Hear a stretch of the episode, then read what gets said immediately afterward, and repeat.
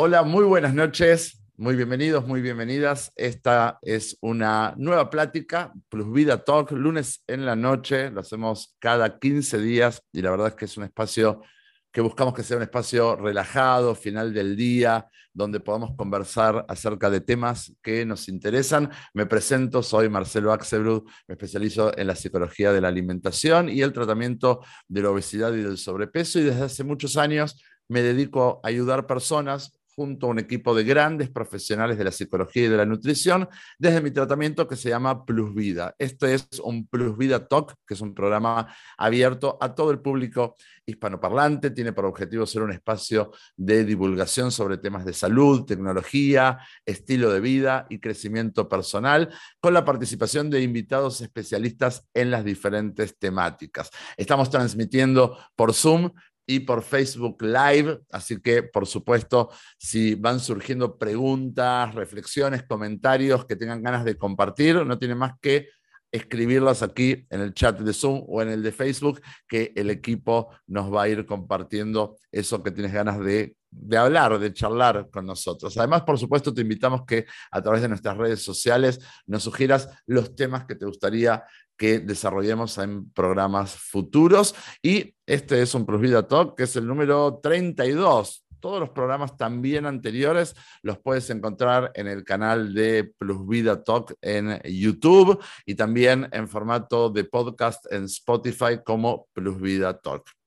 El tema que nos convoca hoy es un tema muy interesante. El título es Vivir sin filtros y vamos a estar hablando y conversando sobre este tema eh, tan particular. Desde la aparición de las redes sociales eh, como Twitter, como Facebook, como Instagram, como Pinterest, bueno, se han llevado a cabo muchos estudios acerca de cómo afectan estas redes sociales a nuestro comportamiento y a nuestra autoestima. Y su uso fue asociado a cosas tan negativas como, por ejemplo, la disminución de la felicidad, la generación de más estrés, menos autocontrol o incluso sentirnos más solos. Y otros estudios, sin embargo, tienen conclusiones completamente opuestas. ¿no? Mejoran las redes sociales nuestra autoestima, hacen que nos sintamos menos solos.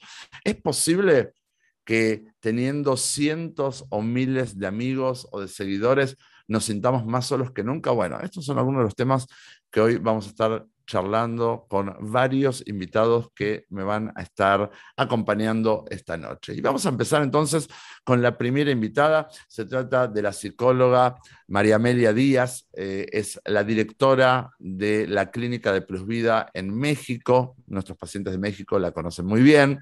Y vamos a estar charlando acerca del impacto de las redes sociales en la autoimagen y la autoestima. Quiero darle la bienvenida entonces a Amelia desde Ciudad de México, con quien, eh, bueno, vamos a estar charlando primero que nada acerca de qué es la autoimagen. Hola Amelia, gracias por sumarte a este nuevo Plus Vida Talk. Buenas noches Marcelo, gracias a ti, buenas noches a todos. Bueno, qué tema este, ¿no? Redes sociales, ¿cómo uno podría decir, pero una cosa lo que pasa en mi celular o en mi tablet o en mi computadora y qué tiene que ver esto con mi autoestima o qué tiene que ver con, mi autoimagen? A veces nos pasa desapercibido esto, pero tiene una gran influencia, ¿no es cierto? Sí, muchísima. Hay quien dice que hoy vivimos en el celular, ¿no? Llevamos la casa puesta por la cantidad de horas que estamos en, pues, conectados a la red. O sea que una de las preguntas que le vamos a hacer a los jóvenes que hoy nos van a acompañar es si podemos distinguir entre nuestra vida virtual y nuestra vida real, ¿no? Tal vez podríamos nosotros tener el prejuicio, siendo un poco más grandes que ellos, que cada vez es más difusa la línea que separa la vida en los dispositivos de la vida de todos los días, esta de carne y hueso, que tal vez para los que somos de una generación o varias generaciones más grandes que ellos, está clarito, ¿no? Tú apagas tu celular, apagas tu computadora o tu tablet y la vida es otra cosa, la vida es con quien te sentaste a tomar un café, con quien conversaste en una fiesta, ¿no? Para los chicos pareciera ser que esto viene como mucho más integrado, pero ya vamos a llegar a eso. Te quería preguntar entonces, y empezando por el principio, si estamos hablando eh, de autoestima y de autoimagen, primero tratar de empezar a definir desde la psicología qué es la autoimagen. Sí, perfecto. Em, autoimagen es básicamente cómo me veo. Es como si tuviera una foto mental acerca de mi cuerpo. Y esto quiere decir que no necesariamente coincide con mi cuerpo real, porque tiene que ver con una cuestión completamente subjetiva. Yo me veo de una forma, tengo esta imagen en mi cabeza de cómo es mi físico, cómo es mi cara, etcétera, pero no necesariamente eso es reflejo de mi físico real, mi cara real. Entonces, básicamente, autoimagen es cómo yo me estoy percibiendo físicamente a mí misma. Esa es una definición. Es, un tema de percepción absolutamente subjetiva. Completamente, sí, completamente subjetiva. O sea que básicamente eh, uno tiene una imagen, ¿ok? Yo soy una persona así, tengo más, feo, más lindo, lo que fuera, tengo barba, tengo nariz grande, nariz chica, lo que fuera. Eh, digamos, en eso podemos coincidir. Ahora, tal vez aquí en pantalla yo puedo estar viendo mi imagen y tú me estás viendo a mí y podemos estar viendo dos cosas diferentes. Sí, completamente. Y además, pues no sabemos qué es lo que está viendo el otro de uno. Pero, pero es bastante como eh, notorio cuando alguien tiene una autoimagen que es distorsionada, porque hay gente que objetivamente hablando, por ejemplo, se consideraría de una estatura promedio y se sienten más bajitos que lo que querrían ser, o se sienten más altos, o más gordos, más flacos. Entonces, lo objetivo es mi cuerpo real la forma en la que yo me veo sí puede estar, bueno, más o menos distorsionada. No necesariamente es abismal la diferencia y de hecho cuando es una distorsión tan importante estamos ya del lado de lo patológico. Pero en principio sí hay como, no existe una coincidencia entre el cuerpo objetivo y lo que yo veo de ese cuerpo. Y bueno, la siguiente pregunta lógica es, y bueno, entonces, ¿cómo se forma esa autoimagen? O sea, ¿de qué consta para que esa parte subjetiva me vea de esta manera en particular? Y más cuando, eh, ya vamos a llegar a hablar de esto, ¿no? Eh, eh, frente a qué ideales yo me siento mejor o peor, o sea, cuáles son esas imágenes aspiracionales este, que funcionan para mí como referencia para sentirme muy empoderado con mi autoimagen o sentirme muy mal con mi autoimagen. cómo se forma eso?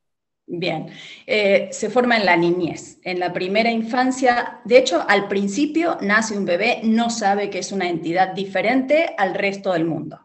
Conforme va este, madurando y demás, se va dando cuenta que su cuerpo termina en cierto lugar. Por eso los bebés se miran mucho, se agarran los pies, como que hay un, eh, un marcar el límite del cuerpo y a partir de notar que ellos son un ente diferente al resto de las personas, lo que hacen es empezar a verse como en la mirada de los otros. Es como si los demás nos dieran un espejo. Y entonces, depende de lo que nos devuelven los otros, es que vamos generando esta autoimagen, ¿no? Entonces, si los demás me hacen como comentarios aprobatorios, si me dicen cosas bonitas, si me dicen cosas que no son tan bonitas, o también cómo tienes que ser, no vas a terminar siendo como tal este, otra persona, como que nos bajan una línea y terminamos percibiéndonos a nosotros un poquito como nos percibían los primeros importantes y significativos en nuestra primera infancia. O sea que estos famosos refuerzos positivos que se trabajan modernamente para, dar mensajes a nuestros hijos se vuelve eh, muy, muy importante. Decías en la primera infancia, ¿en qué edad situamos ese tipo de mensajes? No, yo empiezo a diferenciarme de los otros como en los primeros dos años, digamos, terminando los primeros dos años. Lo que empieza a hacer el lenguaje, por ejemplo, que es, también se desarrolla en esta época, es hace llegar estos mensajes. Más allá del mensaje corporal, los mensajes verbales son los que muchas veces aparecen como mandatos. De esa época es que empieza a permearse y a armarse como esta idea de, ok, cómo soy, cómo se espera que sea, coincido con estos ideales. Eh, y sí, el refuerzo positivo está bien sin irnos a la parte maníaca, ¿no? En donde eh, tienes que ser perfecto, no hay, un no hay como tolerancia a la frustración, porque entonces todo tiene que ser eh, como entregado al niño directamente, pero sí, básicamente eh, emitir mensajes negativos todo el tiempo sí va mermando mucho y va formando una autoimagen no tan agradable, pues. ¿En, qué eh, periodo de la vida se termina de formar esa base de autoimagen que después va a influir en nuestra edad adulta, por ejemplo?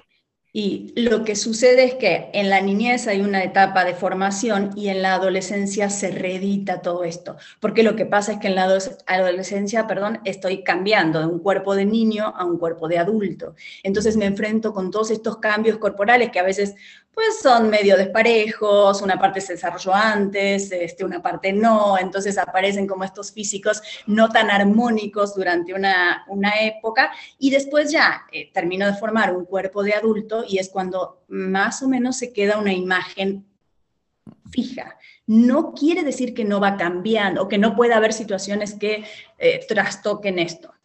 Pero en principio, cuando se termina de conformar, es la parte de la identidad y demás, es ah, en la adolescencia.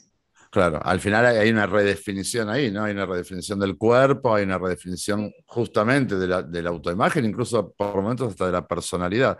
Ahora, es, es, interesante porque eh, tú decías, bueno, el adulto llega a la adultez eh, este, con, con ciertas, entre comillas, obligaciones de integrarse al mundo o lo que fuera, Ahora, el niño y mucho más el adolescente o la adolescente está expuesto a mensajes a veces muy duros, ¿no? Eh, y que no solo son de sus pares, a veces son de sus padres, ¿no? Eh, este, eh, tú tienes que ser como tal o cual cosa, ciertas imposiciones, ciertos modelos, y a veces mucho del círculo de amistades, de, de, los círculos sociales donde se mueven, muchas veces, muchas más veces, y ahora vamos ya entrando en los temas, en los medios, ¿no? O sea, en los medios de comunicación, en la, vía pública, en las publicidades, en las redes sociales.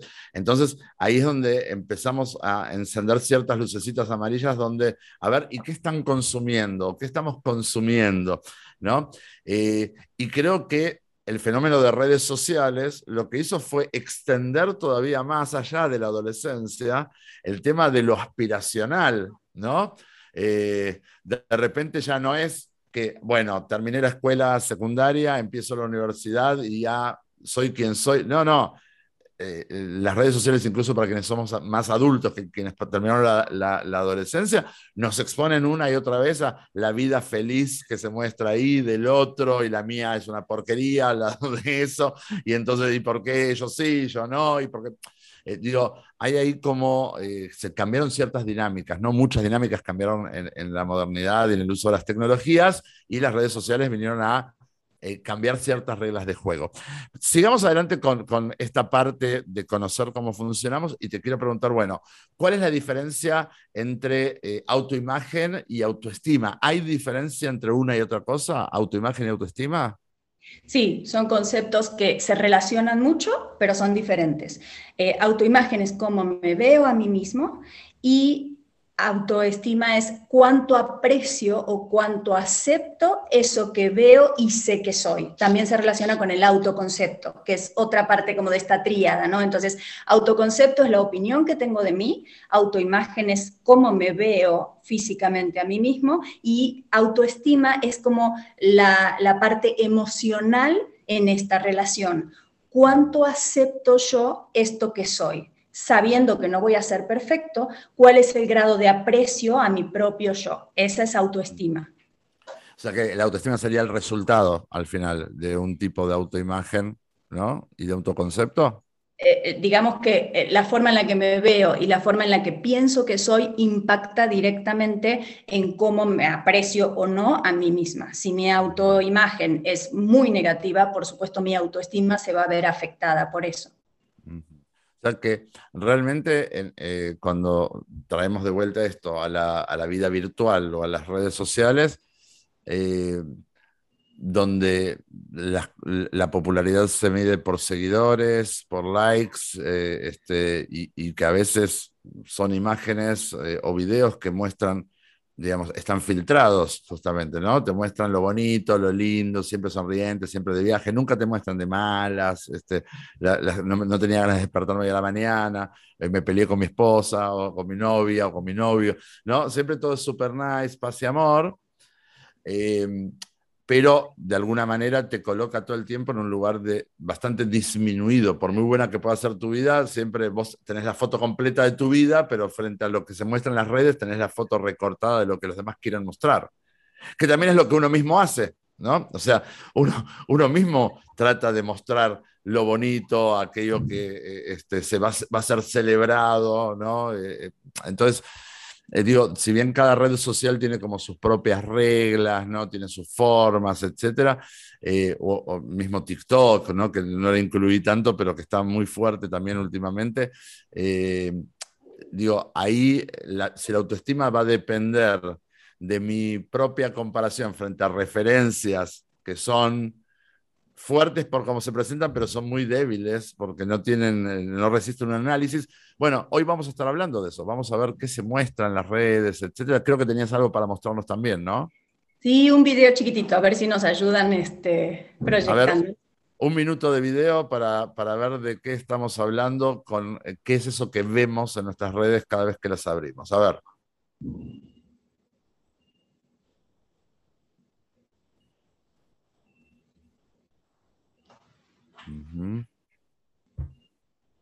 Ahí estamos.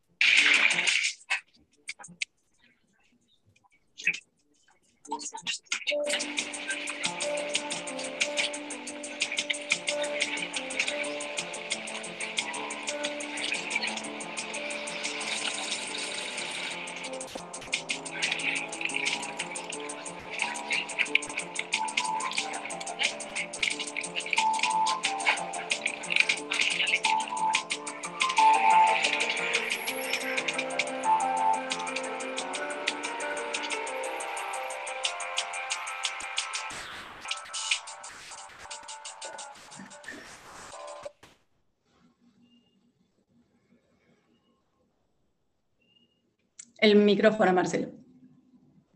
Eh, gracias, gracias al equipo ahí que nos compartió. Entonces, el video, ¿qué, vimos? ¿Qué aprendemos del todopoderoso Photoshop?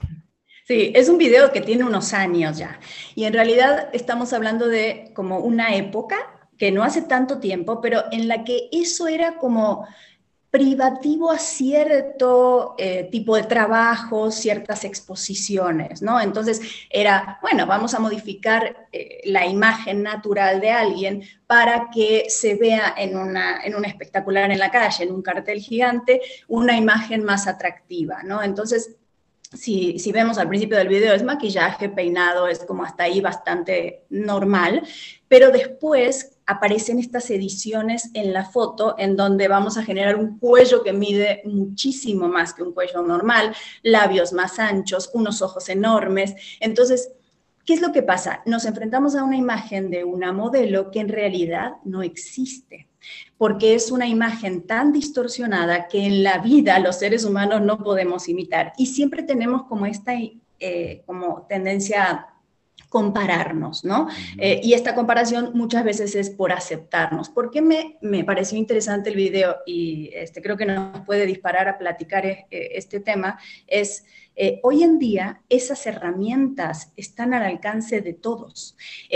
cualquiera con un poquito de pericia puede editar sus fotos, puede ponerle filtros, puede hacer una imagen no real de cómo esperarían verse. ¿Por qué? Porque somos seres sociales y queremos la aceptación y estamos a un clic de distancia de muchísima gente y muchísimos likes. Y eso que hoy me dio muchísimos likes, mañana ya no sirve porque pues además es muy descartable.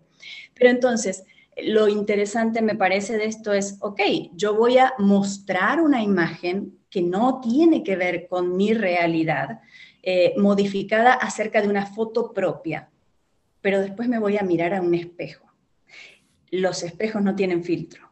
Ahí no puedo hacer mucho. Entonces, ¿qué pasa si yo hago esta comparación no con otros ya, sino con mi propia imagen modificada a un grado irreal, eh, a un grado de perfección que ni siquiera es humana? Ahí es donde aparece esta frustración, ahí es donde aparece un, bueno, mi imagen real no es así, entonces, ¿cómo hago para mostrarme frente a los demás que vieron esa foto y van a ver que yo no soy de esa manera y yo tampoco voy a aceptar? Entonces, por supuesto, esta frustración lo que va a hacer es impactar negativamente en el aprecio y en la autoimagen que yo tengo acerca de mi persona. Pero comparativamente, mientras que eh, describías esto, decía, es como eh, aspirar a ser como un dibujo, prácticamente, ¿no? O sea, cuando mi comparación es algo como lo que veíamos. Em, pero, eh, ¿cuál es la diferencia entre una edición digital y una buena sesión de maquillaje, por ejemplo? ¿no? O sea, cuando aparece el maquillaje que realza la belleza, pero que también lo que hace es cubrir imperfecciones, ¿no? Es mucho más eh, típico en mujeres que en hombres, pero digo, eh, ¿no hay tanta diferencia finalmente eh, este, entre una y otra o sí? Y en realidad yo creo que la diferencia radica en que el maquillaje podrá cubrir un poquito de imperfecciones. Lo que no puede es darme rasgos que no son míos. Ningún maquillaje me va a extender un cuello 5 centímetros, ni va a hacer que mis pómulos, digo, serán más oscuritos, pero no hay forma de agrandar mis facciones, de hacer unos ojos irreales. Es competir con la irrealidad. Entonces ahí siempre pierdo. Buenísimo. Vamos con una última pregunta, que tenemos un gran programa hoy y después igual al final de todo quiero volver a cerrar contigo, si te parece bien, con, una pregunta clave. Pero bueno, básicamente eh, está bien, tenemos esto visto, lo tenemos estudiado. Eh, ¿Se puede determinar finalmente cuál es la influencia de las redes sociales en, en la autoimagen y la autoestima de nuestros jóvenes, de los jóvenes con los que, por ejemplo, voy a estar hablando en un ratito? Eh, creo que a esta altura con las redes sociales lo que podemos hacer es hipótesis, porque es tan cambiante y es tan, eh, se moderniza todo el tiempo que básicamente lo que podemos hacer son hipótesis. Entonces, tiene un impacto en la forma en que los jóvenes se ven, pero no solo los jóvenes, también los adultos. Hay filtros en donde ves a la gente como toda de telita, parecen, porque no quieren que las líneas de expresión. O sea, sí hay un impacto. La diferencia es cuánto yo dependo de la aprobación en las redes sociales para estar segura de cómo soy. Si hay una base de seguridad y autoestima bien trabajada y este, y forjada, no va a ser tanto el impacto. El problema es que en la adolescencia es cuando se está forjando esa identidad. Por eso es muy importante que el mundo real y de carne y hueso, como decías hace un rato, de un adolescente le dé esta seguridad.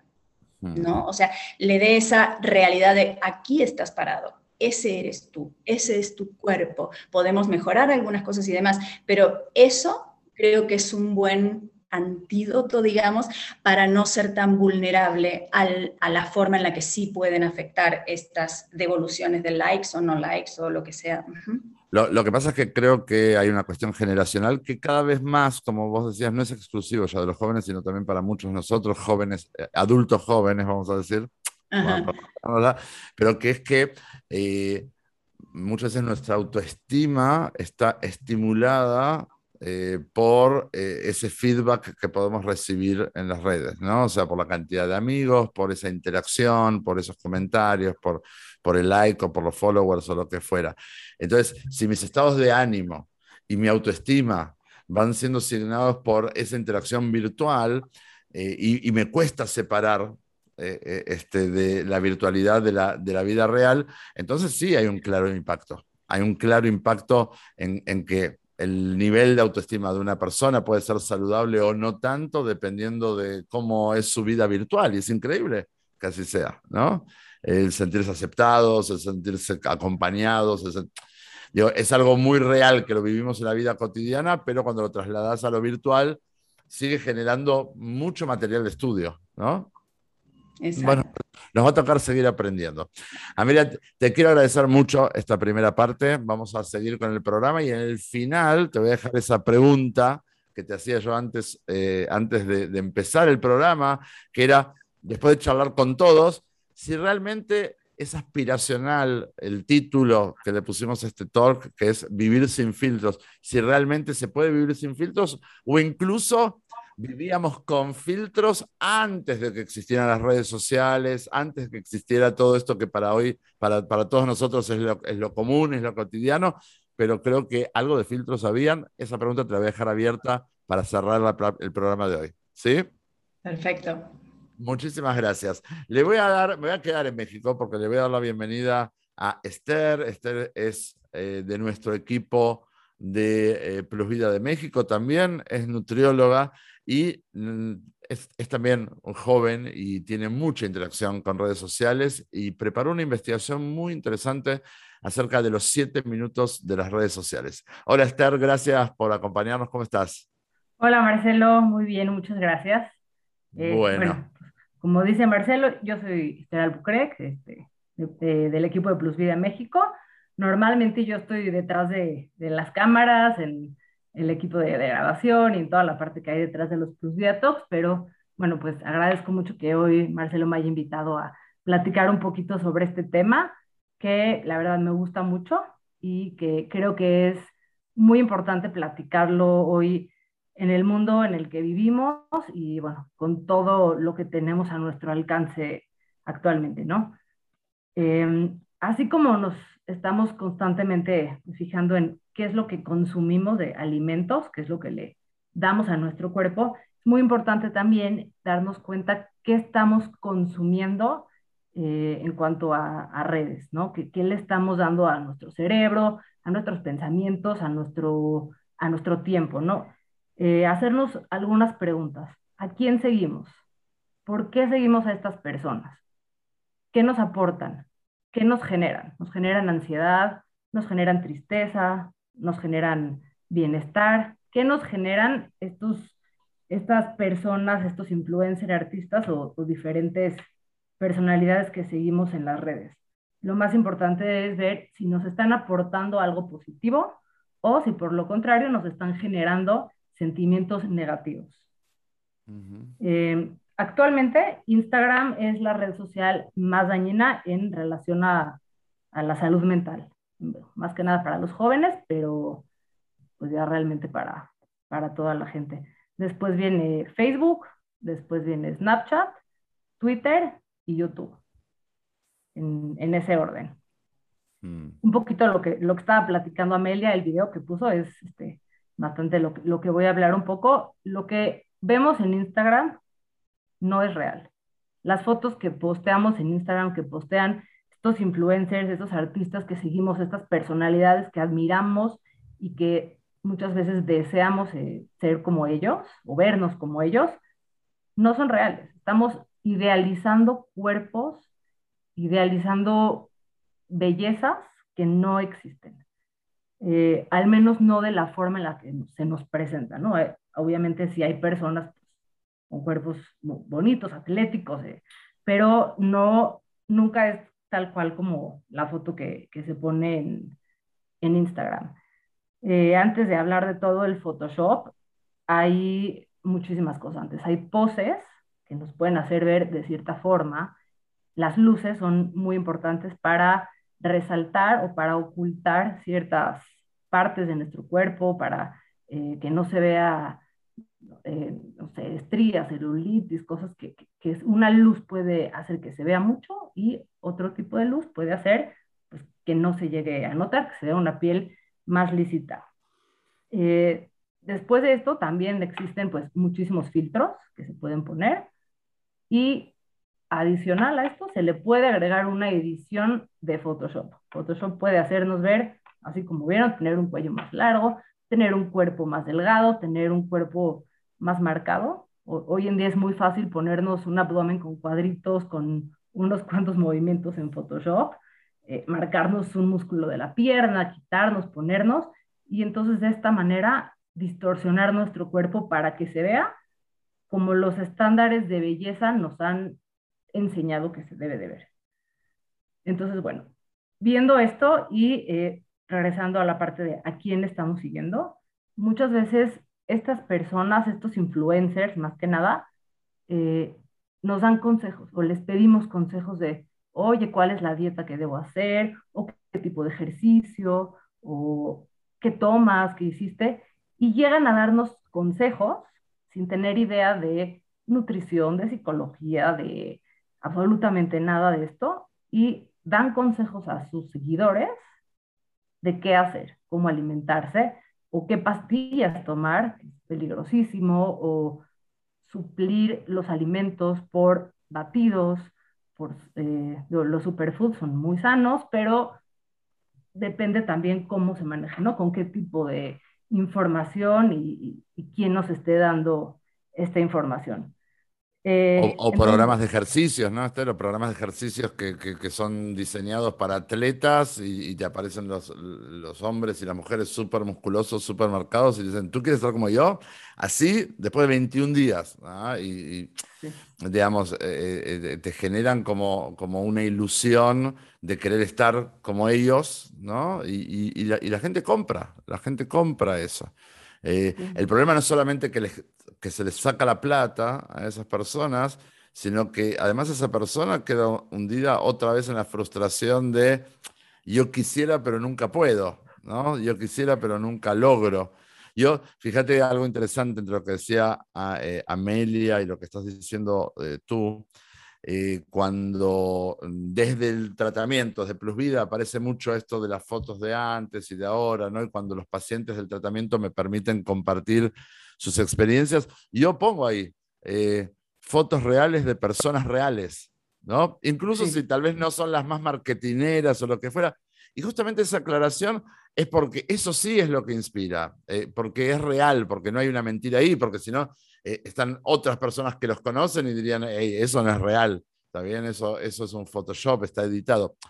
Por un lado eso, y por otro lado algo que tú dijiste al pasar rápidamente, ahora yo te dejo continuar, eh, perdón la interrupción, pero que es, a veces eh, prestamos mucha atención a que nos den recetas, ¿no? Dame la receta de tu dieta para adelgazar, dame la receta de tu actividad física, de tus ejercicios para marcar al cuerpo, dame... Y no ponemos atención a esos consumos que parecen inocentes porque al final, bueno, ¿a quién molesta? Estoy mirando estas cosas en mis redes, ¿no? Y, solo las miré y solo las pasé y les puse like o les puse follow o lo que fuera. ¿A quién molesta? Y en realidad no es algo, y esto lo, podríamos también haber preguntado a Amelia, ¿está bien? No es algo que solamente vi y no me influyó. O sea, estos son mensajes que yo, con los que yo estoy nutriendo mi mente. Y aunque parezcan inocentes, está bien, todo el tiempo yo estoy consumiendo. Y aunque no me dé cuenta, esos mensajes van a influir otra vez en mi autopercepción, en la forma en que me siento con respecto de mí mismo, con lo que yo quisiera ser y nunca puedo lograr ser, ¿no? Y esto, aunque parecía entonces algo inocente, se termina convirtiendo en la fuente de algo que tú marcaste muy bien. Esa gente que yo sigo, esas cuentas que me parecen interesantes, ¿qué me aportan? Me, llevan a crecer, me llevan a estar en un estado de bienestar, de tranquilidad, o me despiertan ansiedad, sentirme incompleto, sentirme insatisfecho. Lo primero que quiero hacer es salir a, hacer lo mismo que están haciendo esas personas. Digo, son las preguntas que quedan abiertas. Perdón la interrupción, pero era para también poner en contexto lo que estás presentando muy bien. Y entonces, ¿qué descubriste en esta investigación, Esther? Eh, bueno, pues hay varios estudios que nos dicen qué pasa en, nuestra mente al estar viendo esto, ¿no? Tenemos hoy a la mano un celular, una computadora en donde nos podemos pasar horas, incluso sin darnos cuenta, pasa el tiempo y estamos dando scrolling y, viendo y viendo y viendo y viendo, y están pasando cosas en nuestro cerebro al ver estas imágenes. Entonces, se han realizado varios estudios eh, científicos de los daños que puede traer la exposición a las redes sociales centradas en, en la imagen. Em, actualmente, bueno, son, dicen que son siete minutos, siete minutos de consumir este tipo de cuentas, este tipo de redes, donde vemos estos cuerpos eh, esculturales, este, dietas, ejercicios y cosas que no, no, no hablo no de un tema de de un especialista en la salud, sino pues, simplemente influencers que tienen estos cuerpos, que suben estas fotos y que están todo el tiempo posteando. Ver siete minutos de, esto nos causa a nosotros efectos muy negativos en nuestra autopercepción, eh, en nuestra autoimagen y nos hace sentirnos peor con nosotros mismos. Eh, hablando un poco ¿no? de, lo que decías de los pacientes de Plus Vida que tienen un antes y un después real, que sus fotos son reales, eh, ellos ven estas fotos y a lo mejor en un principio, wow, mira cuánto bajé, pero muchas veces viendo estas otras fotos, empiezas a sentir, ah, pero no fui suficiente, ah, pero mira esta.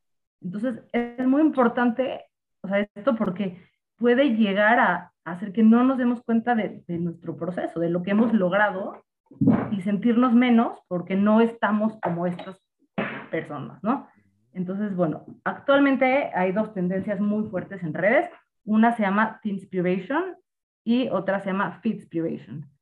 Inspiration son estos cuerpos extremadamente delgados, eh, que se les ven eh, mucho algunos huesos, que muestran eh, las clavículas, o sea, que, que, son cuerpos extremadamente delgados y constantemente nos están diciendo, mientras más delgado seas, más feliz vas a ser, ¿no? Ya llevándonos a un lado. Y tú estás gorda, y, y, tú estás gorda y tú estás gordo, haz algo.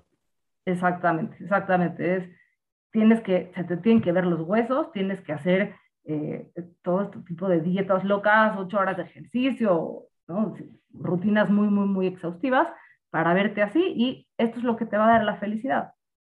Y por otro lado, hay una tendencia muy fuerte que es el Fitspiration, que es eh, la cultura fitness mucho ejercicio, cuerpos muy marcados, eh, los cuadritos, el bíceps y eh, pues también nos hacen creer que tenemos que hacer muchísimo ejercicio, que tenemos que llegar a un punto de eh, cansarnos al extremo, llevar a nuestro cuerpo cosas pues, poco saludables, porque nos tenemos que ver de cierta forma. Entonces, pues no todos los cuerpos reaccionan igual, no todos los cuerpos se marcan igual, y pues ver esto pues nos hace sentir a lo mejor que no lo estoy logrando, o soy un fracasado, o tengo que hacer más. Entonces, bueno, esto es eh, bastante negativo.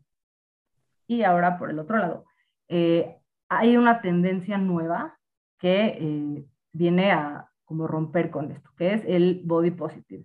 Pueden buscar en, en Instagram el hashtag body positive y van a encontrar muchísimas fotos de cuerpos reales, de cuerpos que se muestran como son, de cuerpos como esta, esta cuenta, por ejemplo, que a mí me gusta muchísimo, ella es, una modelo australiana que, que muestra realmente lo que hay detrás de un cuerpo de una modelo, ¿no? Tú ves la foto de la izquierda y ves, wow, ¿no? Un cuerpo perfecto, eh, la cinturita, el todo, y del otro lado, pues ella te muestra cómo es ella realmente, con otro tipo de luz, otro tipo de ángulo y que, veamos realmente lo que hay incluso detrás de un cuerpo de una modelo igual, ¿no? Este, lo que puede hacer un, un buen ángulo es impresionante. La de la derecha podrías decir, ah, pues está un poquito pasada o lo que sea, y en la de la izquierda, bueno, pues es un cuerpo aspiracional. Y pues, algo un poquito más de un cuerpo posado contra un cuerpo relajado, tomado en el mismo lugar, con la misma ropa, un minuto después, la diferencia que puede, que puede llegar a ser. Este, hay este video, bueno, los dejo para que lo vean porque es también muy interesante de ver cómo las poses pueden influir muchísimo en las, en las fotos.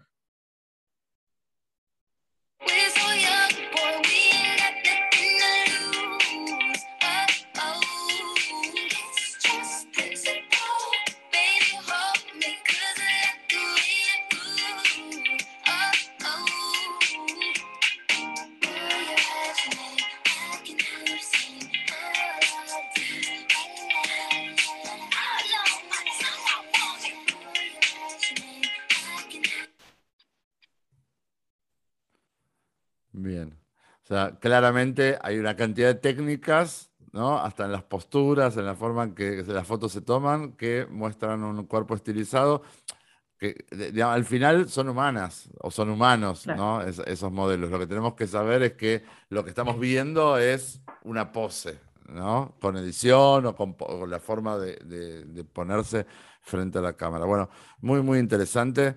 Eh, ¿Algo más, Esther, que te gustaría aclarar de, de lo que estuviste aprendiendo?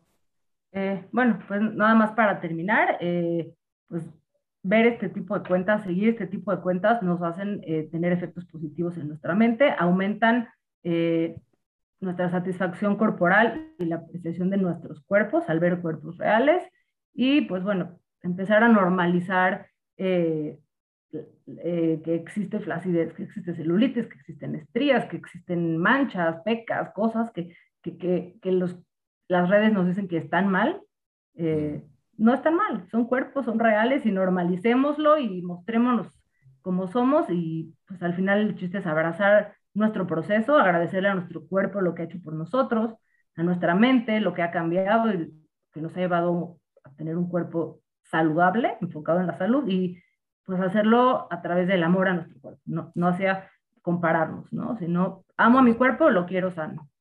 Esto, esto, lo vemos mucho también en, en, la búsqueda desesperada, por ejemplo, por bajar de peso, ¿no? O en la búsqueda desesperada por mejorar facciones o lo que fuera, que eh, ya salimos en la búsqueda de eh, procesos eh, o, de procedimientos o de productos que hasta terminan siendo dañinos para la salud, ¿no? Pero eh, claro, frente a la desesperación de ser aceptable, uno considerarse aceptable, eh, hace lo que sea.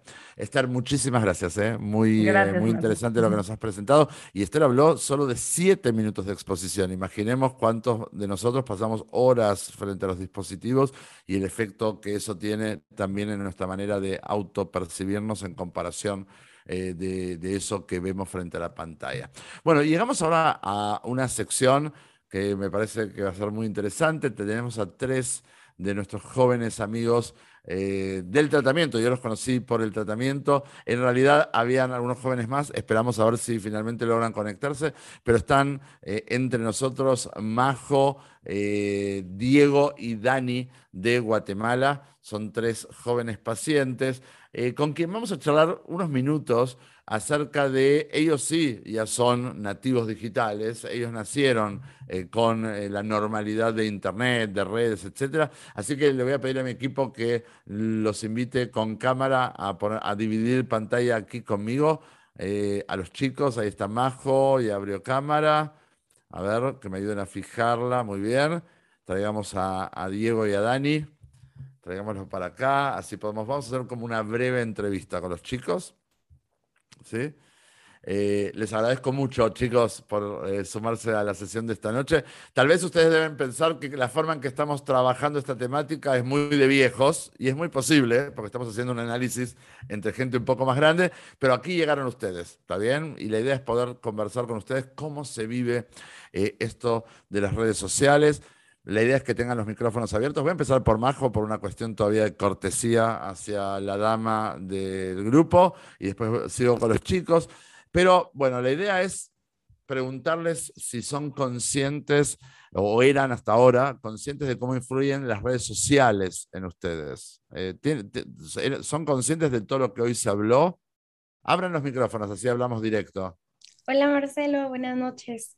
Hola Majo. Em, pues la verdad es de que yo creo que soy consciente por como nos enseñaron por las fotos de el before y el after de los ángulos y todo eso, que esto fue como una tendencia que empezó como que en los últimos años y por todo de body positivity y, y que como que uno ve las fotos de, de, la gente de verdad y uno ya no ve, digamos, hasta en tiendas de ropa, ya no ven solo modelos como de súper cuerpazos y súper fit, o sea, uno ya ve de todo tipo. Entonces yo creo que ya poco a poco eh, ese como filtro se está, se está quitando ya.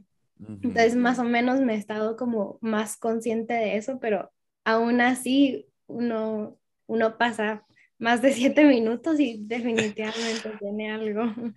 Interesante, interesante. Y usted, eh, o sea, que es bueno lo que dices tú, Majo. Básicamente las empresas pareciera que están entendiendo que si muestran a gente real, tienen mayor posibilidad de eh, captar nuestra atención. Es bueno eso. Bueno, interesante. Ustedes chicos, ¿qué dicen? Eh, Diego, Dani, eh, ¿ustedes eran conscientes de darse cuenta de que exponerse a las redes les puede generar este tipo de cosas? yo sí, es más, tal vez no por algo que me haya pasado a mí personalmente, pero tengo una amiga que es modelo plus size que ella modela ropa para chicas que tienen mucha cadera, mucho gusto, cosas que antes era como, no, nunca vamos a ver una modelo que tenga eh, pancita, nunca vamos a ver una modelo que tenga celulitis. Entonces, cuando ella empezó a hacer esto, fue como, ella se pudo poner un bikini hasta que cumplió 25 años. Y yo así, o sea, antes no te lo ponías, no, no, no, nunca me lo pude poner porque mis, mi mamá, mi, mi mis tías, todo el mundo me decía, ay, no, ponete uno una pieza porque te vas a ver mal y en las fotos vas a, tener que taparte. Entonces, ella como que es un, para mí es una persona que para mí tiene mucho respeto porque eh, es algo que no todas las personas se atreven a hacer y además eh, yo soy diseñador, entonces en eso de Photoshop que ustedes mostraron yo lo he hecho varias veces, entonces es como, o sea, no para mí, sino que para algunas cosas que me pedían en, en, un trabajo que tuve y entonces es como, sí es darle a, a las personas algo como fantasioso, o sea, darles a buscar a las personas que este es el ideal de belleza, pero no para toda la gente lo engloba, no para toda la gente es como exactamente lo que buscan. Interesante. Entonces, sí. Interesante. Eh, ¿Y tú, Dani? Eh, yo creo que, que, mucha gente que ha usado las redes sociales se ha dado cuenta que la tendencia es eh, a lo que están hablando todos. Y sí, por supuesto, antes era bien fácil influenciar a las personas en las redes sociales o que uno mismo se ha influenciado y uno se ha dado cuenta. Yo en lo personal dejé de seguir a todos los influencers que realmente no me agregaban nada. Entonces comencé a quitar y a quitar y a quitar y a limpiar. He hecho varias limpias en mi Instagram. Y, y es bueno darse cuenta de eso, de que es la gente real. Ya los macro influencers ya no venden tanto como la gente real, la gente de verdad que realmente vende lo que siente y, está diciendo lo que realmente siente, ¿verdad? Mm, interesante, interesante. E, es, muy alentador pensar que culturalmente, incluso desde la industria, se puede lograr este tipo de cambios. ¿no? Creo que ustedes como jóvenes, nosotros, digamos, como más adultos, hemos consumido ese tipo de modelos y ustedes como jóvenes ya no están dispuestos a consumirlos. Y eso está bueno, eso está bueno. Eh, a ver, ¿siente alguno que ha cambiado la forma en que se percibe a sí mismo y se trata a sí mismo a partir de su interacción con las redes? Yo, bueno, yo en lo personal, como hablaba eh, en conferencia, yo creo que sí me, me pegó muchísimo cuando engordé. Eh, o sea, yo no me tomaba fotos, no me gustaba postear fotos, o sea, estaba en las redes así como un fantasmita porque no, no me gustaba para nada que me tomaran fotos y así. Y, y, y eso está re mal, pues, como que uno debería de como que tener esa autoestima, esa como habilidad para poder eh, tomarse una foto y verse bonito siempre, pues uno es uno al final y como que el valor nunca cambia. Entonces, eh, bueno, pero eso sí me costó muchísimo como que cambiar mi mindset y, y regresar como, como a eso. Pero entonces, en esto que tú dices, Majo, es muy interesante y lo junto con lo que Diego decía, ¿no? O sea, básicamente en la vida virtual, el no estar subiendo fotos, por ejemplo, es como no aparecer, ¿no? Es como no estar ahí. Es como esto de ponerse un traje de baño para una chica, que no sea un bikini, sino que sea entero para, para no aparecer, para que no se vea, ¿no? O lo que les pasa a personas que hemos tenido problemas de peso, usar ropa oscura, usar ropa eh, holgada, grande, ¿no, es cierto? Para de alguna manera eh, disimular eso que no nos gusta tanto de nosotros mismos. Es interesante porque se traslada de la vida real a la vida virtual un comportamiento muy, muy característico, de, por ejemplo, de quienes hemos tenido problemas de peso. Eh, muy bien. ¿Y ustedes, chicos, sienten que, que la forma de interactuar en las redes les ha influenciado de alguna manera, les ha influido? Eh, pues yo la verdad es que eh, no he eliminado a nadie porque, como, bueno, no he dejado de seguir a nadie porque me parece como, o sea, sigo a personas que sí es como me, muchas veces me inspiran, tal vez porque tal vez no voy a llegar a tener el cuerpo que ellos tienen, pero es como un, wow, o sea, eh, tengo muchos amigos que han hecho transformaciones increíbles de peso y para mí esas personas son como un pequeño motor que ayuda cuando yo digo, ala, quiero fallar en algo, es como que digo, no, o sea, si alguien más pudo, yo puedo hacer las cosas que cambien. Yo igual como dice Majo, yo cuando me engordé, eh, en la pandemia principalmente, creo que fue mi época de engordarme, entonces yo igual no, no me percataba de nada de las redes porque es más, hasta las dejé de usar por bastante tiempo, solo era como un espectador ante todas las cosas que sucedían y pues a ver cómo uno empieza a cambiar hasta sus hábitos de cómo o cómo se viste. Por ejemplo, yo sí usaba ropa oscura, o sea, usar esta camisa, esta camisa tenía como un año y medio de no usarla porque no me quedaba. Y, o sea, creo que son las cosas que hace que uno quiera como volver a aparecer en este mundo de redes sociales, aunque por lo que dicen que no es como que no, no da un plus para la vida, pero en realidad es como algo en lo que ya vivimos, ya es algo estipulado en la sociedad, entonces creo que sí es... Es, algo real lo que yo le planteaba, ahora te pregunto a vos, Dani, sobre este tema, pero ¿es algo real lo que yo le planteaba a Amelia de que para ustedes como jóvenes no hay una división tan clara entre la vida real y la vida virtual? O sea, es una, ¿está completamente integrada una a la otra? Sí.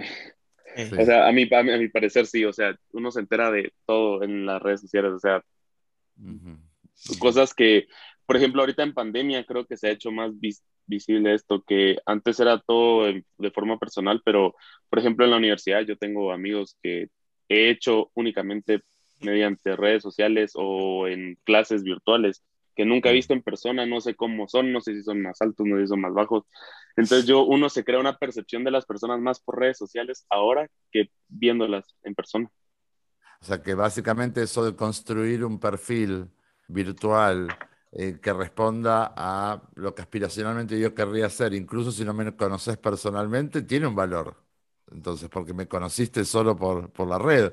O sea, y podés conocer a alguien del otro lado del planeta. Digo, al final tiene una razón de ser esta construcción de un personaje, entre comillas, que no es algo muy alejado de nuestra realidad pre-redes sociales, que es lo que voy a hablar con Amelia en el final, que es, ¿se puede vivir sin filtros? Seguramente no, cada uno va dándole forma a este personaje, a este Dani, a este Diego, a esta Majo, a este Marcelo, que es eh, cómo, cómo, me presento frente a los demás, soy una persona simpática, empático, me gusta vestirme bien, me gusta estar arreglado, me gusta ser más relajado. Al final uno va poniendo sus propios filtros, ¿no? Em, no, te, no, te, dejé contestar esta, Dani, pero te hago contestar primero la próxima, si te parece bien. Perfecto. es, eh, ¿cómo, ¿cómo, te sientes cuando eh, te desconectas de la vida virtual? Sí, yo decía, hay una, deseamos, para ustedes es lo mismo. Vida real, vida virtual es lo mismo. ¿Está bien? Lo que estamos hablando aquí y después te levantás de ahí y hablas con tu amigo, con tu amiga, lo que fuera, es parte de tu vida, de tu vida cotidiana. ¿Qué pasa cuando te desconectas por alguna razón? Ok, sí, como decías, es lo mismo. Pasa muchas veces de que alguien sube una foto, una historia, al día siguiente lo ves y le preguntas sobre eso como si hubieras estado ahí con él, ¿verdad? Entonces, sí lo vemos como si realmente fuera parte de nuestra vida normal.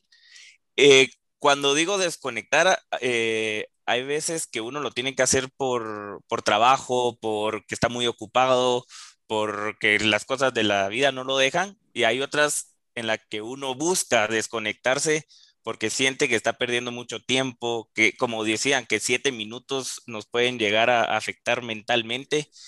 Y no sé, yo por ejemplo trato de esconderme eh, con el ejercicio, entonces sé que cuando estoy haciendo ejercicio no voy a estar viendo el celular. O eh, salgo a caminar y dejo el celular afuera, eh, adentro, perdón.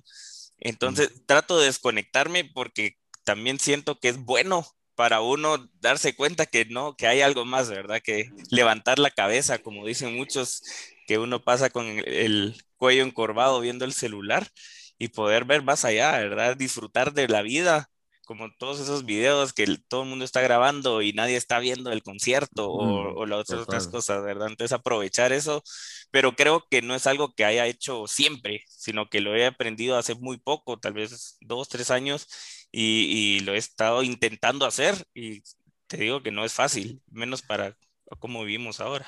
Cuando uno em, empieza a darse cuenta de cómo es la dinámica, o sea, hay algo que a mí hace ya eh, un par de años me gusta ir explicando a la gente con la que tomo contacto, ¿no? Que es, ¿cuál, cuál es el rollo de las redes sociales? Y, y, de, y no solo de las redes sociales, también de quienes generan contenido tipo Netflix, Amazon Prime, Disney Plus, este, Paramount, HBO.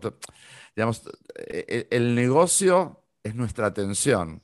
O sea, nosotros creemos que nosotros estamos comprando un producto, pero nosotros somos el producto en realidad, porque cuando vienen estas plataformas a quienes producen contenidos, le dicen, eh, yo tengo esta cantidad de, clientes eh, y, logro captar su atención durante esta cantidad de tiempo y los tengo, los tengo concentrados con esto. Entonces, cuando uno empieza a darse cuenta cómo funcionan eh, estas dinámicas, uno va aprendiendo que se vuelve necesario empezar a administrar eh, la participación de uno, por ejemplo, en el consumo de esas plataformas, ¿no? Y existen incluso formas de poner un hasta aquí. Máximo voy a estar en, no sé, en redes sociales, voy a estar como máximo tres horas al día. ¿No?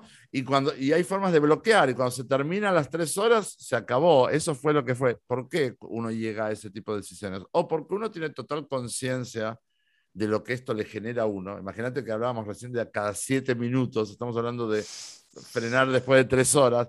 Hemos visto que hay promedio, los jóvenes y más chicos que ustedes pueden pasar gran parte del día eh, este, eh, online, eh, o que están jugando en, la Play o en alguna de las otras consolas, o que están en redes sociales o que fuera. Entonces, cuando uno va creciendo un poco más, como decía Dani, que es el menos joven de estos jóvenes, ¿no? Uno se va dando cuenta que tal vez se va volviendo valioso el poder ponerle un límite, ¿no es cierto? Poner un límite a la cantidad de exposición que, eh, que uno tiene a, estas cosas. Así como uno no puede ilimitadamente estar echado al sol porque el sol le va a generar daño a la piel y uno no puede estar, digamos, uno va encontrando que hay ciertas cosas que son buenas cuando están en una dosis adecuada y cuando hay de más, obviamente empiezan a generar eh, ciertos problemas. Y les quiero preguntar, antes de entrar tal vez en la parte más final, ¿Cómo sienten ustedes o cómo han aprendido ustedes a usar a las redes sociales a su favor? ¿Sí? ¿Han encontrado una forma de eh, beneficiarse de las redes sociales y ustedes lo pueden contar como, como ejemplos? Yo, yo sí creo que, como dijo Diego, de no usarlos como una forma de comparar a, a estos influencers, sino que como motivación y definitivamente pues buscar quienes te inspiran y quienes sí te apoyan y te, te suman, o sea, a tu, a tu feed o a tu vida, en vez de pues como que no, o sea, no buscar como que ser ellos o compararte con ellos. Y también pues estar consciente que, que son unas plataformas para para divertirse, pues también no es, no es como una, una, plataforma que uno tiene que tomarse tan en serio, al menos de que, bueno, sea tu trabajo, pero, pero sí, o sea, no, no te sentir como una presión, siento yo, como que dejar, dejar que eso fluya. Bien, bien. No, es bueno lo que tú decís, porque pareciera que eh, a muchas personas la vida se les juega en sus redes sociales. ¿No? O sea, pareciera que es todo lo contrario de algo relajado. pareciera que es un tema de vida o muerte. Entonces, es, muy interesante, es muy, muy interesante estar escuchándolo ustedes, chicos, eh, porque, porque poder escuchar sus voces y ver cómo, cómo se vive también desde esas edades. ¿Y qué me dicen Diego y Dani de esto?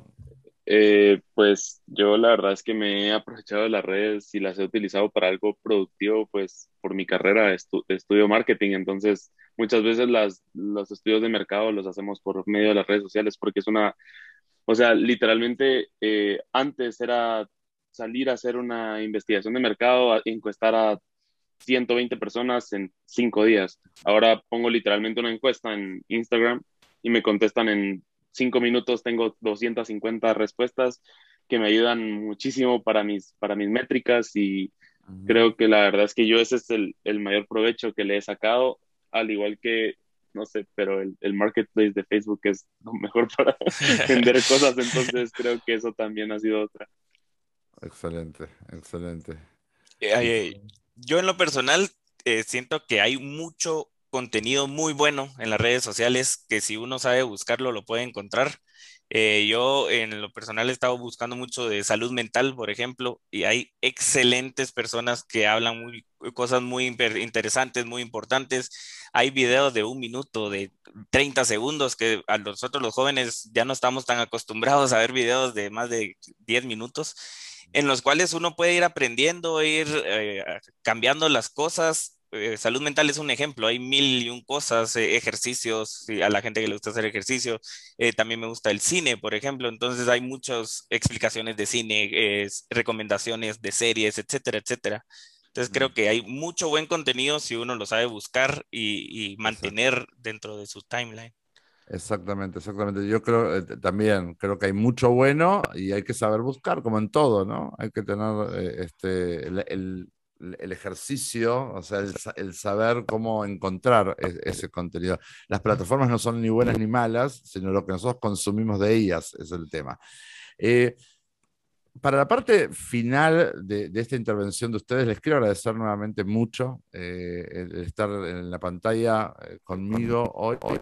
le invité, invité en realidad, hicimos un chat para la sesión de esta noche y pregunté quién podía ser un voluntario para ayudarnos a aprender a engañar a los algoritmos, ¿sí? Por un lado, y por otro lado, algo que es tan básico como desactivar notificaciones, ¿no? ¿Qué es esto de los algoritmos? Bueno, hemos aprendido cómo funcionan estos feeds. Ah, Majo antes dijo los feeds. ¿Qué son los feeds? Esto que cuando yo hablo la aplicación es lo primero que me empieza a aparecer. ¿Qué es lo que va a aparecer? Lo que la aplicación interpreta que a mí me interesa. ¿Por qué? Porque lo que quiere la aplicación no es que tú la abras y la cierras, sino que te quedes ahí la mayor cantidad de tiempo posible. Entonces, ¿qué hace la inteligencia artificial de las aplicaciones? Trata, normalmente saben más de nosotros que nosotros mismos. Saben qué cosas hemos buscado en Internet, saben qué cosas hemos comprado, saben cuáles son nuestras preferencias de música, de deportes, de moda, de arte, de todo tipo de cosas. Entonces, ¿para qué? Para que cuando abra las redes sociales eso sea lo primero que aparezca. A veces se las hacemos tan fácil como solo seguir algunas cuentas. Entonces, si yo sigo cuentas de fútbol, eh, y pongo like a un comentario que hizo Messi o que hizo Cristiano Ronaldo, saben que la primera foto que puede aparecer cuando yo abro mi Instagram son las últimas declaraciones de Messi llegando al PSG y yo las voy a leer, ¿no? Entonces, eso es un ejemplo. El tema es cuando nos damos cuenta de que mucho de lo que aparece, justo como Dani recién lo decía, mucho de lo que aparece a veces es pura basura, ¿no? O si, por ejemplo, estoy tratando de aprender a cuidarme en mi alimentación, y lo primero que empiezan a aparecer son fotos de restaurantes, fotos de recetas, fotos de comidas.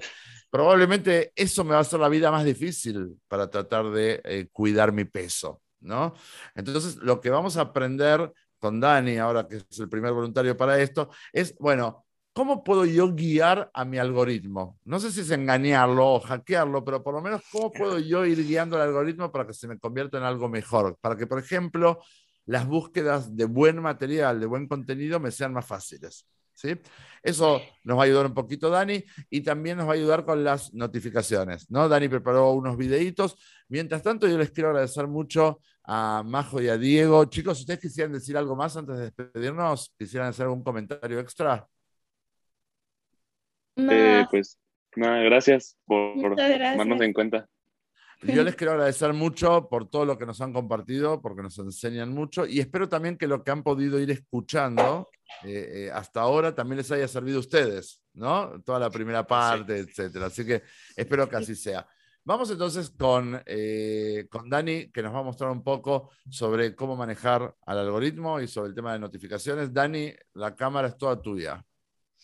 Ok, sí, como comentabas, eh, lo que nosotros le demos like, el algoritmo también mira hasta cuánto tiempo paramos a ver fotos. Y si la foto, por ejemplo, tiene una pelota de fútbol, el algoritmo ya sabe que es fútbol. Y si nosotros dejamos la pantalla sostenida ahí más de cinco segundos antes de seguir dando, van a decir a esta persona le gusta el fútbol y le va a seguir tirando esto y le va a seguir tirando esto. Y es lo que uno va buscando. Eh, otra cosa que me pasó a mí cuando empecé el tratamiento que me comencé a dar cuenta de muchas cosas es que tenía mucha publicidad de comida rápida. Pero toda era publicidad de comida rápida porque yo me metía a buscar las promociones y a pedirla, ¿verdad? Entonces lo que tenía que hacer era poner, eh, quitar esta publicidad porque no me es relevante. Y pasé dos, tres semanas quitando publicidades, quitando publicidades hasta que ya no me salen. Hasta que el algoritmo entendió que tus intereses eran otros, ¿no? Que habían cambiado. eso, y eso se puede hacer de dos maneras por un lado, lo que hizo Dani, empezar a deslikear, ¿no? O poner publicidad no relevante para que el algoritmo vaya entendiendo que no es por ahí. Y al mismo tiempo estimular al algoritmo con búsquedas que sé que me van a gustar, o que donde yo puedo, no sé, eh, mm, eh, no sé, cuentas de músicos, cuentas de otros artistas, cuentas de cine, cuentas de libros, cuentas de decoración, no sé, hay tantos temas, ¿no? Pero al mismo tiempo le estoy diciendo al algoritmo, no me estés mostrando cosas de comida o de comida como en este caso, y empieza a mostrar cosas de este otro tipo. ¿no? Y, y, eso ayuda, esa es una de las formas más claritas y más básicas que para un joven como Dani o como los chicos con los que hablé, con Majo o con Diego, lo saben manejar muy bien, pero la mayoría de adultos no, no saben cómo funciona la cosa. Entonces, es muy normal. Mira, eh, hace algún tiempo con adultos con los que estábamos tratando de aprender, están tratando de aprender a cuidarse para bajar peso y todo, y yo les decía, mira, tú quieres saber cuáles son las cosas que más te interesan, solo abre tus redes sociales y fíjate lo que te muestran las publicidades. Y si aparecen ahí restaurantes, fotos de comidas, recetas, chefs, programas de televisión de comida, etcétera, es porque eso es el tema central de tu vida. Y claramente es algo en lo que nosotros de a poquito tenemos que empezar a hacer un viraje, eh, eh, poder sacar la atención de ahí para que sea más fácil cuidarnos, ¿no? Entonces, por un lado estaba eso. ¿Hay otras técnicas, Dani, que tú conozcas que podamos proponerle a la gente? Eh, no sé si querías hablar de las notificaciones o todavía no, pero a mí las notificaciones me ayudaron un montón. el, el, celular tiene una medición y te dice cuánto tiempo estás viendo el celular, el aparato, no tanto el Instagram, las redes sociales. Y una vez con mis amigos nos pusimos a ver cuánto y nos mandábamos promedio de seis horas viendo el celular durante el día. Y dice cuántas veces lo desbloqueas. Y yo me di cuenta que desbloqueaba el celular más de 300 veces al día. No sé ni cómo me daba tiempo para hacerlo, pero me di cuenta de eso y dije, es porque cada vez que yo miro una bolita roja, cada vez que yo miro una notificación, cada vez que yo mira algo, me metía inmediatamente a verlo por, puede ser ansiedad o mal manejo de la ansiedad, para ver qué estaba pasando, ¿verdad? Entonces yo decidí quitar todas las notificaciones. Bueno, antes, antes de ver cómo se quitan las notificaciones, vamos a entender también que el sistema de notificaciones, por un lado, es muy útil. Obviamente, si uno recibe un mensaje, eh, este, que sea uno notificado que recibe el mensaje para verlo, es muy útil. El problema es cuando las aplicaciones usan notificaciones. Entonces, cada vez que alguien te puso un comentario en alguna de las redes, ¿sí? O cada vez que alguien que tú likeaste empieza a transmitir en vivo, lo que fuera, tú te estás tratando de, concentrar en el trabajo, por ejemplo, o te estás tratando de concentrar en los estudios y de repente aparece el clink clink y hay que abrir el celu para ver, o tenemos que entender que nuestra atención, el cerebro humano, la atención es unidireccional. A pesar de que somos multitasking, que nos encantan hacer muchas cosas juntas, el, nuestro cerebro funciona con una atención enfocada y unidireccional. Entonces, cuando hay algo que absorbe mi atención, hay algo que me llama, me quita la atención de donde tengo que estar y por eso a veces la sensación es que uno se distrae fácilmente. Imagínate cuánto te distraías tú al desbloquear el celular 300 veces, ¿no? En las horas en las que estabas despierto. O sea, era prácticamente estar bloqueando y desbloqueando todo el día. Y es interesante. Por eso lo que nos va a enseñar ahora Dani eh, es muy útil, es muy útil si sobre todo eres de las personas que las notificaciones le vuelven loco o loca o que le genera mucha ansiedad, ¿sí? que no puede tolerar que en el WhatsApp estén los numeritos de los mensajes acumulados y que uno los haya abierto o que aparezcan notificaciones de Twitter o de Facebook o de Instagram que no abrió. Una gran utilidad es lo que nos va a enseñar Dani para que veamos esas cosas solo cuando abramos la aplicación y no que venga la notificación que nos obligue a abrir la aplicación. ¿Sí, Dani? Así que cuéntanos cómo le hacemos. Ok, eh, si no estoy mal, el primer video es de cómo silenciar los grupos de WhatsApp. Entonces, aquí es un grupo que yo tengo de mis apartamentos. Nos metemos al menú de, del grupo y luego eh, dice silenciar notificaciones. Ahí nos dan la opción de silenciarlo por una hora, por ocho horas o para siempre. Yo en lo personal, si el grupo no es del trabajo, prefiero silenciarlo para siempre porque igual me voy a terminar metiendo a WhatsApp tarde o temprano, no es como que lo vaya a dejar ahí para siempre. Entonces me da mucho más tranquilidad no estar recibiendo miles de mensajitos de, grupos, sino que cada vez que me meto yo a WhatsApp poder ver qué grupos han hablado, ¿verdad? Entonces ese creo que es muy útil.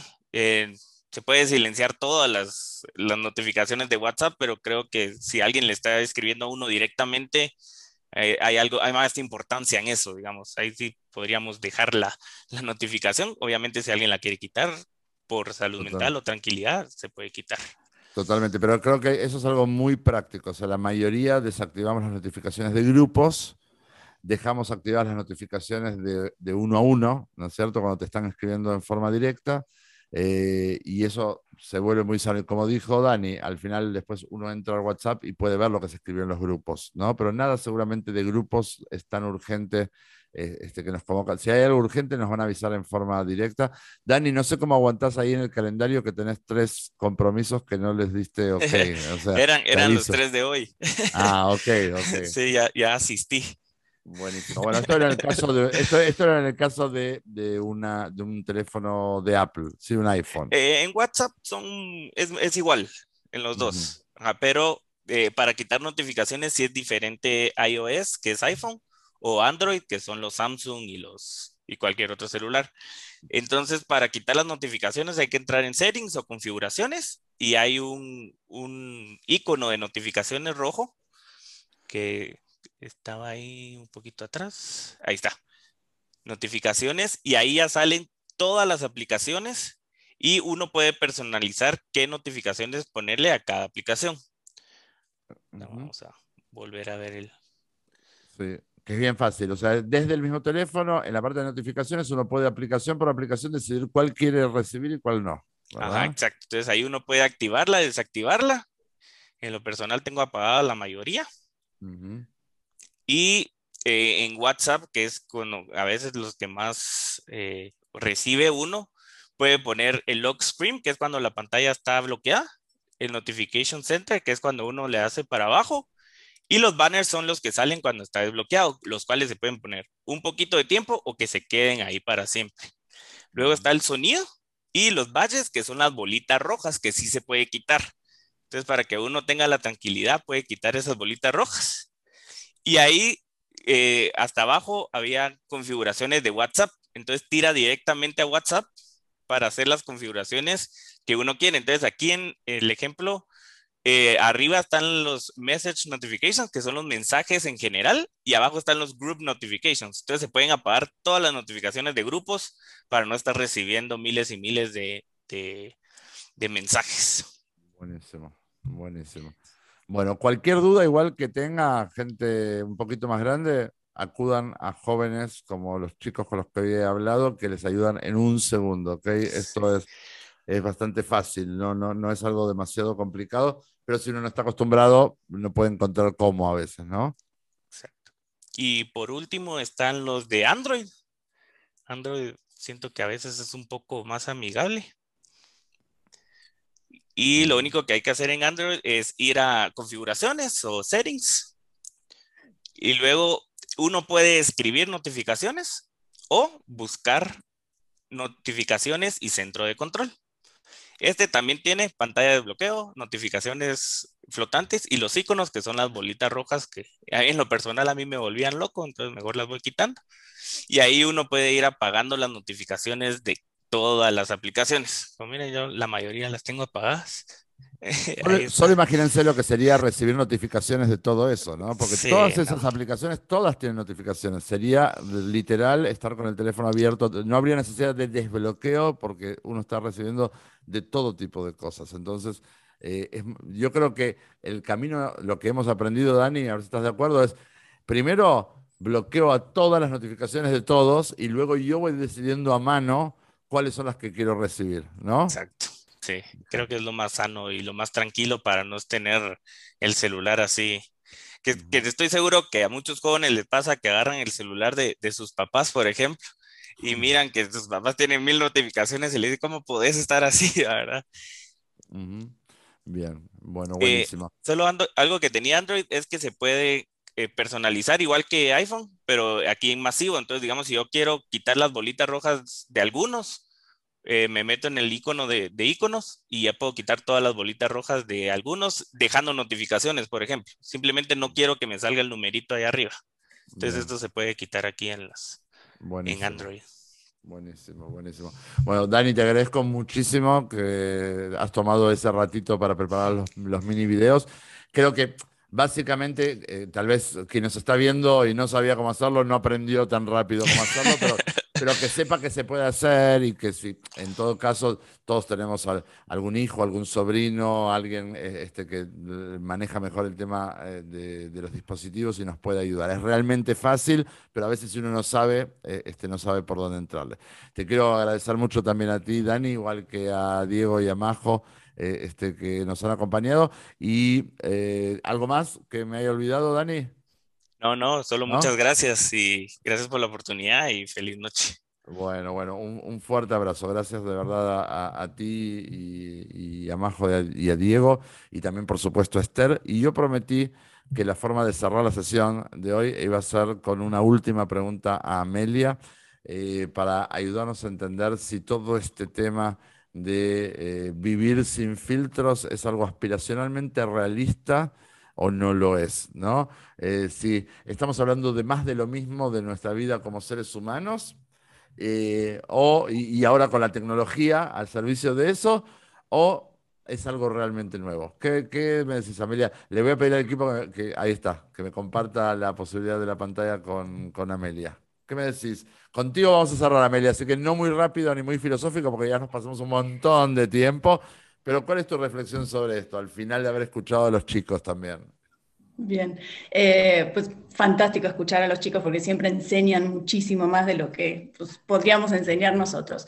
En principio, los filtros, como dices, son previos a las redes sociales. De hecho, la palabra persona viene de máscara del teatro antiguo. Entonces, de por sí, siempre necesitamos unos filtros. La ropa es un filtro, moderar las cosas que decimos estos filtros modernos de los que hablamos hoy, eh, creo que llegaron para quedarse. Lo que es importante es verlos, me parece que el tema de los filtros es creernos que eso es la realidad. Y como lo han estado diciendo los chicos, es lo que vende ahora es la realidad. ¿Y por qué vende? Bueno, eso dijo Dani. Porque pues, un negocio entendió que si yo pongo una persona que no existe eh, en una imagen súper idealizada, nadie se puede identificar con eso. Entonces, vamos a la realidad. Eh, vamos a confiar, como decía Majo, el valor de uno nunca cambia si uno está bien plantado en cómo es y la autoestima y demás, va a poder ver que lo de afuera son filtros. Entonces, aunque haya quienes sigan usando esos filtros, yo puedo verlos y sacarlos o ver esto no es la realidad. Yo puedo aspirar a alguien que ha trabajado mucho con su cuerpo, que se ha esforzado y ha cambiado, porque es un modelo real, porque es alguien que honestamente logró un cambio en su vida pero también tengo que tener como esta capacidad de yo usar las redes y no las redes a mí y ver ahí donde las redes me están mintiendo y apostar a la realidad y decir, ok, esto es un filtro. Y tan se acabó y me sigo, así como de rápido pasamos a la otra imagen, ¿no? Creo que ahí está como la importancia. Hay, una, hay como una tendencia fuerte también a, volver a lo natural, ¿no? Y tal vez lo natural es lo real también, lo, que no fue modificado artificialmente. Pero bueno, eso quedará para, eh, para otro talk. Yo te quiero agradecer mucho también, Amelia, que nos este marco, eh, el marco profesional, terapéutico, eh, este, sobre esta temática. Muchas gracias por ayudarnos a pensar estos temas. Les quiero agradecer a todos, a Amelia, a Esther, a Majo, a Dani y a Diego, eh, y por supuesto a todo mi equipo que ha trabajado mucho en la preparación de la sesión del día de hoy. Muchísimas gracias y bueno, nos estaremos encontrando en el próximo talk. ¿sí? Un abrazo muy grande a todos quienes nos ven. Como les dije, eh, si van surgiendo temas eh, que te interesan, cosas que te gustaría que discutamos, que charlemos, cosas que quisieras que expusiéramos aquí en los espacios, escríbenos a través de las redes sociales y nos estamos viendo pronto en el próximo Plus Vida Talk. Buenas noches y que descansemos muy bien. Chao, chao.